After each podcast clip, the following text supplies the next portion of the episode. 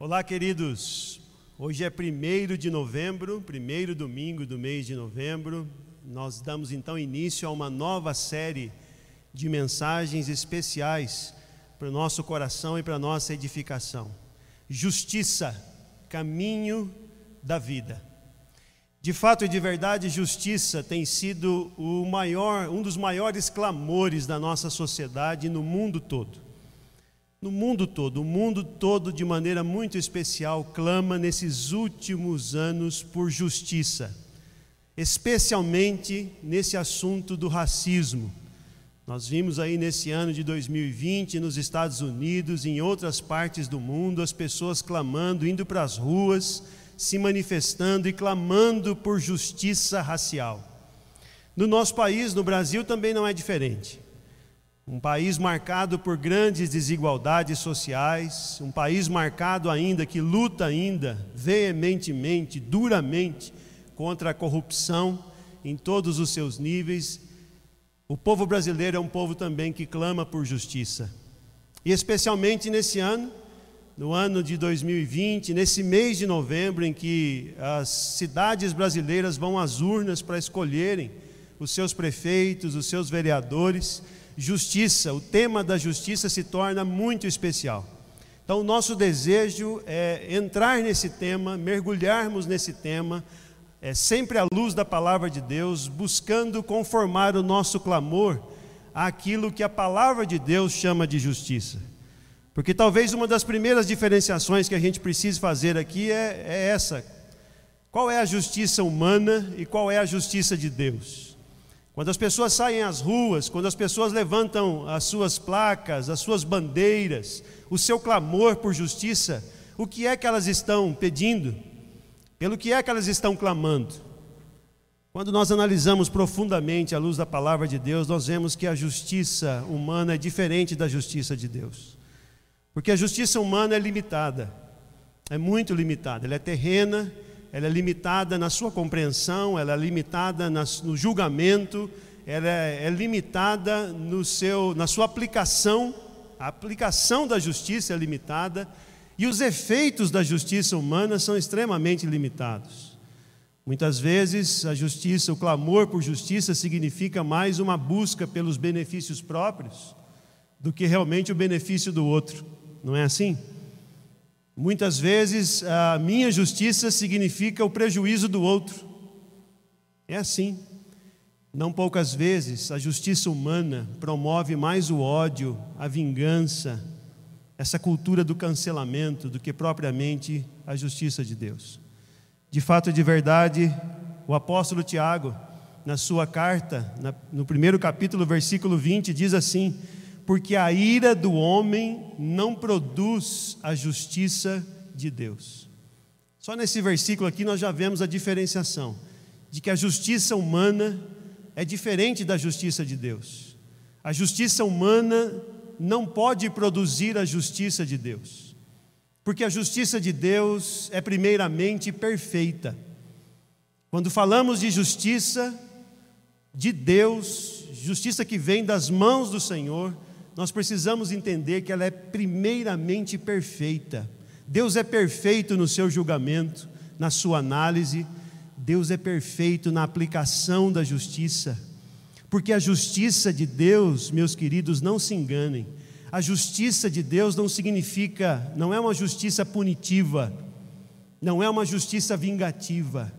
A justiça de Deus é perfeita, é eterna e é generosa. Nas palavras de Tim Keller, que escreveu esse livro precioso que eu quero deixar aqui como indicação para você que deseja se aprofundar nesse tema da justiça e que vem conosco aqui caminhando nessa jornada, nessa série de mensagens sobre justiça, deixo aqui esse livro do Dr. Tim Keller, pastor presbiteriano nos Estados Unidos, Justiça Generosa. Nesse livro, pastor Tim Keller mostra que aqueles que foram alcançados, foram justificados pela fé em Cristo Jesus, são chamados também a espalhar, a semear essa justiça no mundo como um todo.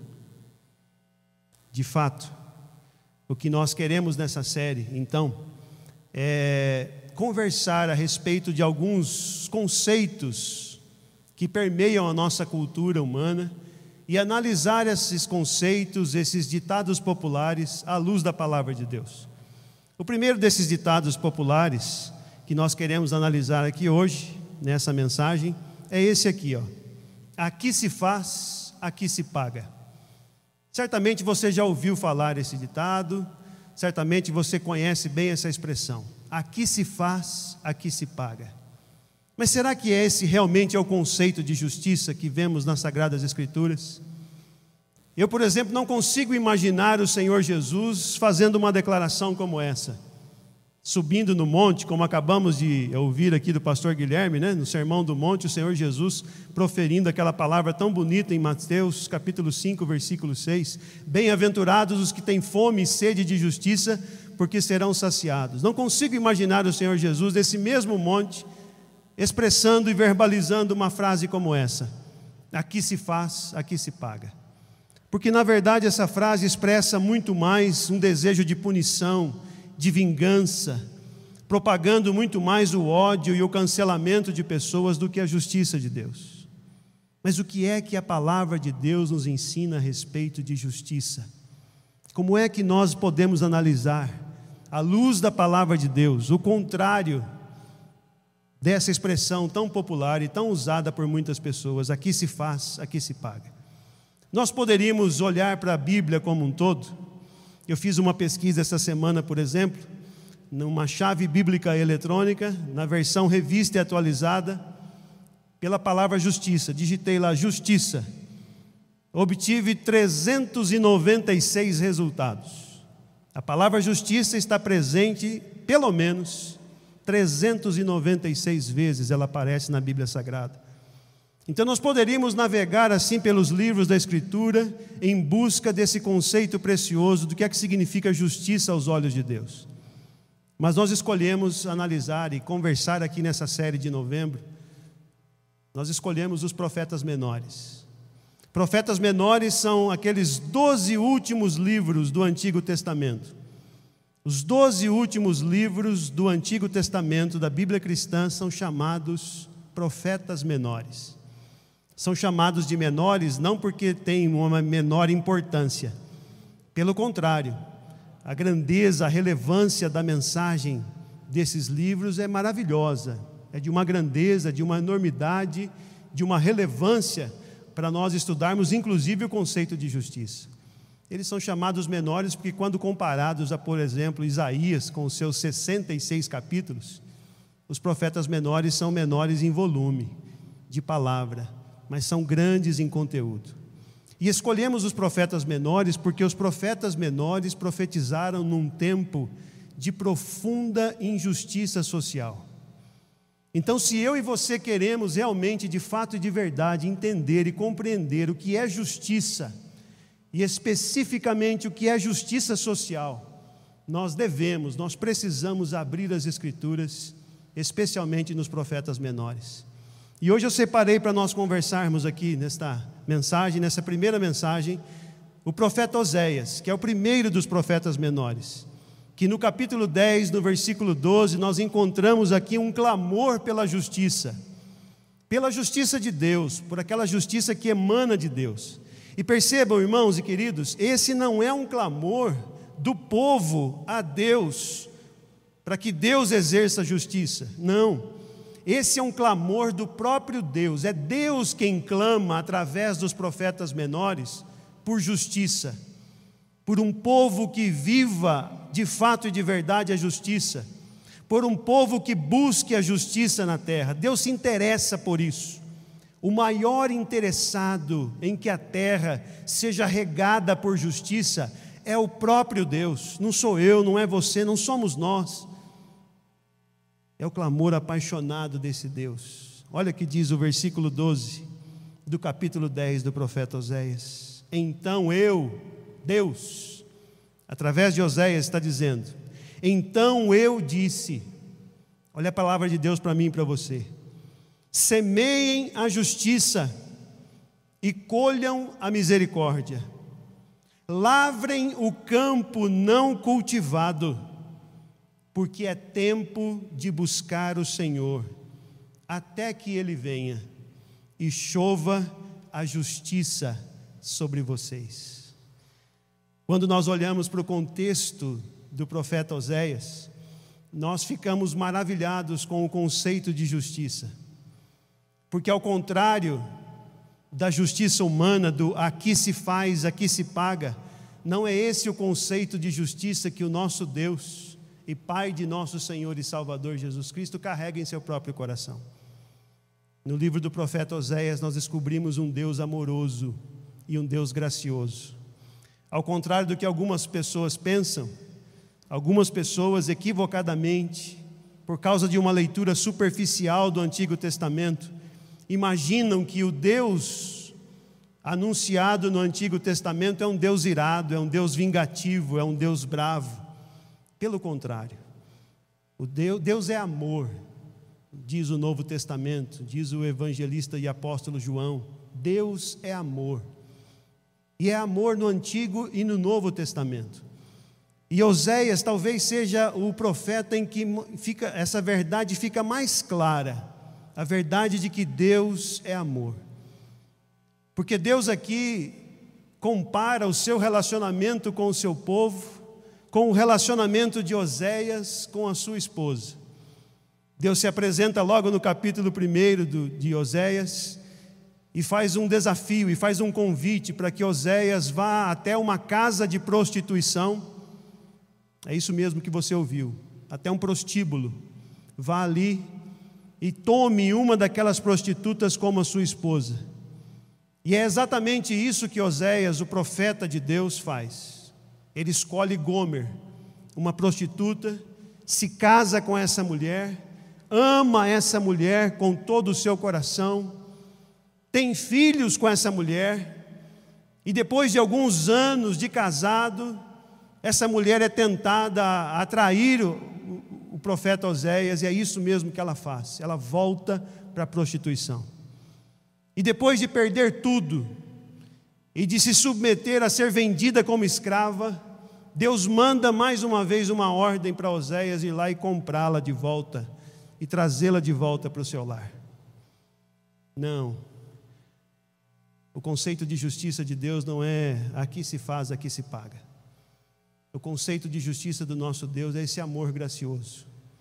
E é exatamente isso que Oséias faz. Oséias compra de volta Gomer, traz para sua casa e continua amando aquela esposa. Deus dá essa ordem aparentemente absurda para Oséias, para comunicar ao povo de Israel e a mim e a você o que Ele está disposto a fazer por mim e por você. É assim que Deus ama o seu povo. Esse é o conceito de justiça do nosso Deus. Nosso Deus nos busca com um amor gracioso. Então, o povo de Israel está sendo comparado aqui a uma prostituta alguém assim perdido realmente no seu coração, perdido no seu comportamento. E Deus, com esse coração amoroso, vai até o povo, o seu povo de Israel e o reconquista e o recompra. É o que Deus faz por mim e por você. Agora, por que é que Israel está vivendo nesse espírito de prostituição? Por que é que Israel está vivendo na injustiça? Em primeiro lugar, é porque Israel está vivendo aqui uma injustiça espiritual. E olha, guarde bem isso: toda injustiça na terra começa com uma injustiça espiritual. É uma quebra do nosso relacionamento com Deus. A Bíblia chama isso de idolatria. O povo estava conferindo, atribuindo aos deuses, como Baal, por exemplo, todo o sucesso que eles estavam obtendo nas colheitas, na vida particular. Esse era o momento de prosperidade em Israel. Quando analisamos o contexto de vida, aqui o contexto econômico de Israel nos dias de Oséias, nós observamos que o povo estava prosperando economicamente. As colheitas estavam dando certo, a chuva vinha na hora certinha, mas o povo, o que, que o povo estava fazendo? Atribuindo a Baal o sucesso do seu projeto. O que Deus está dizendo aqui é que quando nós quebramos esse relacionamento com Ele, isso abre um campo para a injustiça florescer.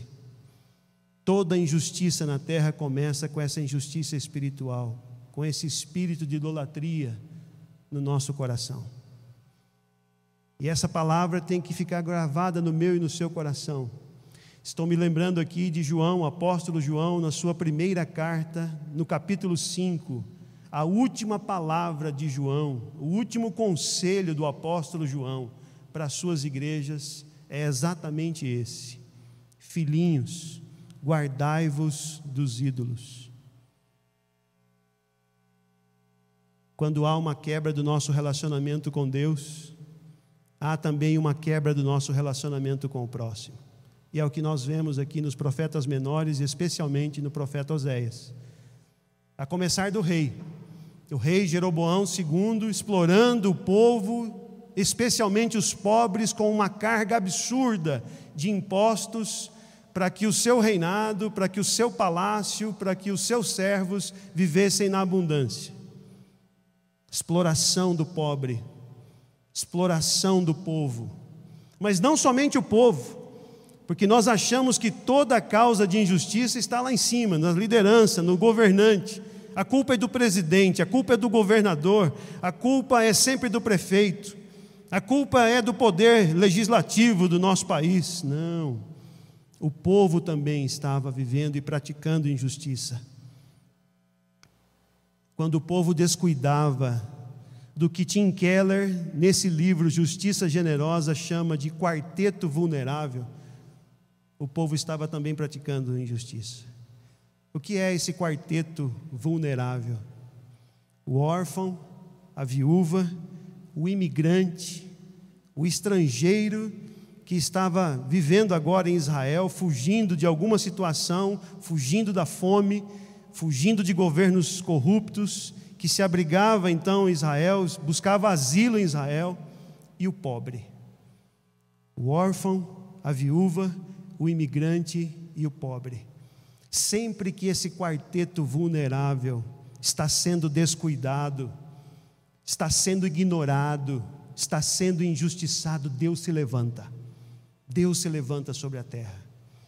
Eu fico me perguntando hoje, e quero fazer essa pergunta aí para você: qual é o quarteto vulnerável dos nossos dias? Aqui da cidade de Sorocaba, do nosso estado de São Paulo, do nosso país e do mundo nos dias de hoje. Deus se levanta através do profeta Oséias para denunciar essa injustiça espiritual, ou seja, esse abandono do povo do Deus de Israel e essa injustiça social que estava reinando sobre a face da terra. É por isso que essa ordem que lemos aqui de Deus, para que o povo exerça justiça, para que o povo não apenas clame por justiça, mas viva a justiça, é tão relevante e tão importante. Deus usa aqui dois imperativos, dois verbos fortes, duas ordens nós, ordens nós encontramos aqui neste versículo, tão pequeno, mas carregado de um grande conteúdo. A primeira ordem de Deus é: Israel, semeiem a justiça. Igreja do Calvário de Sorocaba, semeiem a justiça, e semeando a justiça vocês hão de colher misericórdia.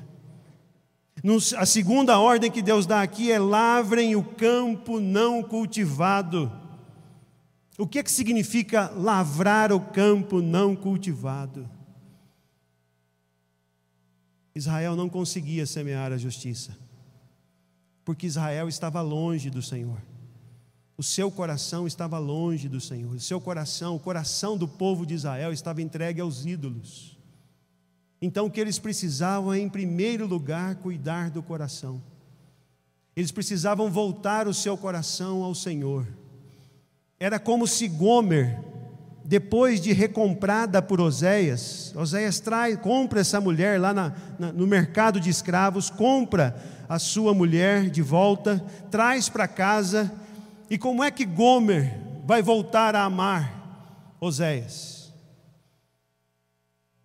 Primeiro, ela precisa reconhecer o seu pecado, reconhecer que traiu a confiança do seu esposo. Em segundo lugar, ela precisa voltar para casa.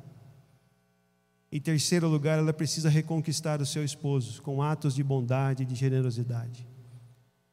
Guardadas as proporções, é isso que o Senhor está dizendo aqui ao seu povo. semeiem a justiça, mas nós não conseguimos semear a justiça, Senhor. Então, lavrem o campo não cultivado, ou seja, lavrem o seu coração, arem o seu coração. E aqui o instrumento é o arado, né? o arado rasgando a terra, aquela terra espinhosa, cheia de pedras, cheia de defeitos, seca, árida, e o arado de Deus vai rasgando o coração novamente, vai trazendo aquela terra fresca, boa, produtiva, para que a semente do Evangelho, para que a semente da justiça de Deus frutifique no coração do seu povo. Esse é o clamor de Deus. É interessante que a ordem de lavrar o campo ou seja, lavrar o coração, vem em segundo lugar aqui, né?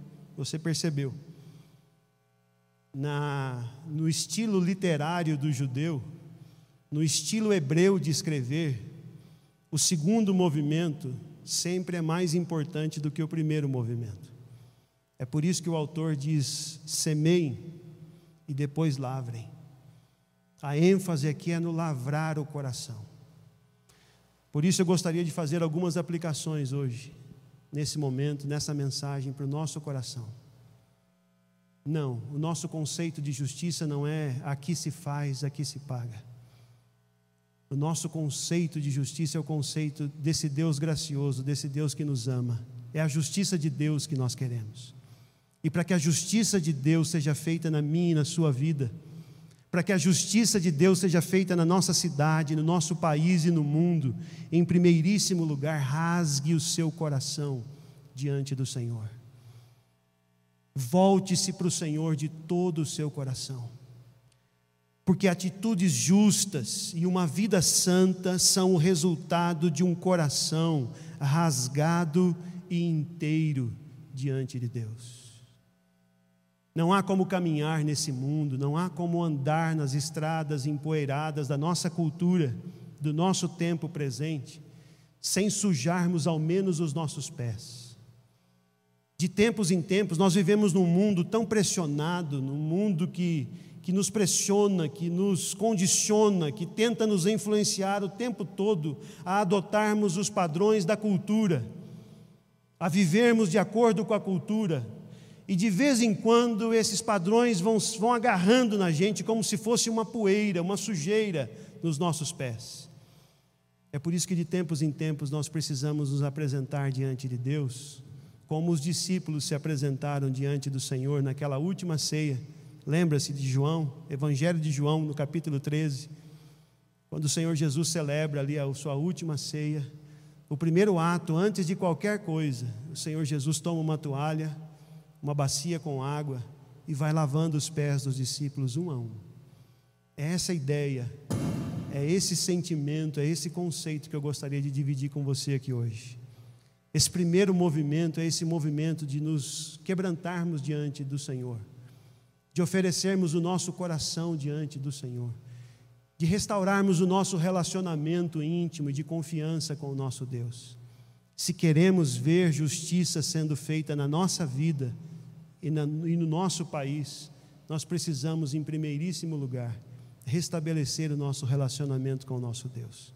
Portanto, o meu convite hoje, para mim e para você, é de rasgue o seu coração diante do Senhor, ofereça o seu coração inteiro ao Senhor. Em segundo lugar, aproveite as oportunidades para abençoar o próximo. Mais uma vez eu repito: buscar a justiça e clamar por justiça em nosso país não significa clamar pelos nossos próprios interesses, significa viver uma vida santa, bonita, justa, debaixo da bênção e da proteção do Senhor em benefício do próximo.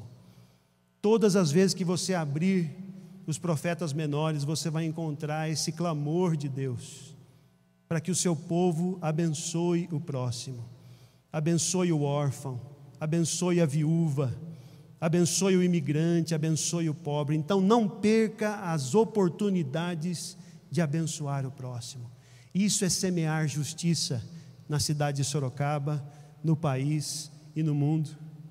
Olha aqui, mais uma vez eu uso Tiago, no mesmo capítulo 1, agora no versículo 27, ele nos ensina A religião pura e sem mácula para com o nosso Deus e Pai é esta: visitar os órfãos e as viúvas nas suas tribulações. João, o apóstolo João, na sua primeira carta, no capítulo 3, no versículo 17, com todas as letras, nos ensina: ora, aquele que possuir recursos deste mundo e vir a seu irmão padecer necessidade e fechar-lhe o seu coração, como pode permanecer nele o amor de Deus?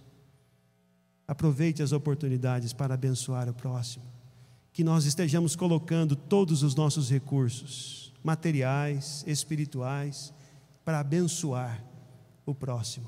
Isso é justiça de Deus, isso é andar em justiça, isso é semear justiça sobre a terra. Em terceiro e último lugar, não se canse de fazer o certo, pois a promessa do Senhor é de chuva de justiça sobre nós. Quero falar com você hoje que já cansou de perdoar pessoas. Não se canse de perdoar. Perdoe. Não se canse de fazer aquilo que é certo. Não se canse de fazer, de semear a justiça de Deus, o padrão de Deus. Perdoe. Continue perdoando. 70 vezes sete. Não se canse de perdoar, porque fazendo assim, Deus também perdoará você perdoará a mim e a você. E há também de manifestar a sua chuva de justiça sobre essas pessoas, inclusive sobre essa pessoa a quem você perdoou. Você crê nisso? Você crê que Deus pode usar a sua vida para manifestar justiça sobre essa pessoa que te prejudicou? E você crê mais, você crê que Deus, nessa chuva de justiça, pode salvar essa pessoa? Aqui se faz, aqui se paga. É aquela, aquele conceito de justiça de retribuição. A pessoa fez mal para mim, eu quero que ela também sofra o que eu sofri. O conceito de justiça de Deus é totalmente diferente. Nessa chuva de justiça que Deus quer derramar sobre nós, Deus pode salvar essas pessoas. E é isso que nós devemos desejar. Continue orando, continue orando, não se canse de orar. Não se canse de orar e de clamar por justiça na nossa cidade de Sorocaba, no nosso país e sobre o mundo. Não se canse. Continuemos em oração, continuemos clamando ao Senhor, porque é certo que na hora certa, no momento certo, Ele virá e vai fazer chover a justiça sobre nós. Nós não somos daqueles imediatistas, vingativos, retributivos, odiosos do aqui se faz, aqui se paga. Nós somos daqueles homens e mulheres como Pedro, que na sua segunda carta, no capítulo 3, no versículo 13, nos ensina: Nós, porém, segundo a sua promessa, esperamos novos céus e nova terra nos quais habita a justiça. Eu quero convidar você para essa canção. Enquanto nós ouvimos essa canção, eu gostaria que você estivesse se apresentando diante do Senhor, rasgando o seu coração diante dele, se oferecendo ao Senhor como um instrumento de justiça sobre a terra. Cantemos ao Senhor, na sequência eu volto para a gente orar.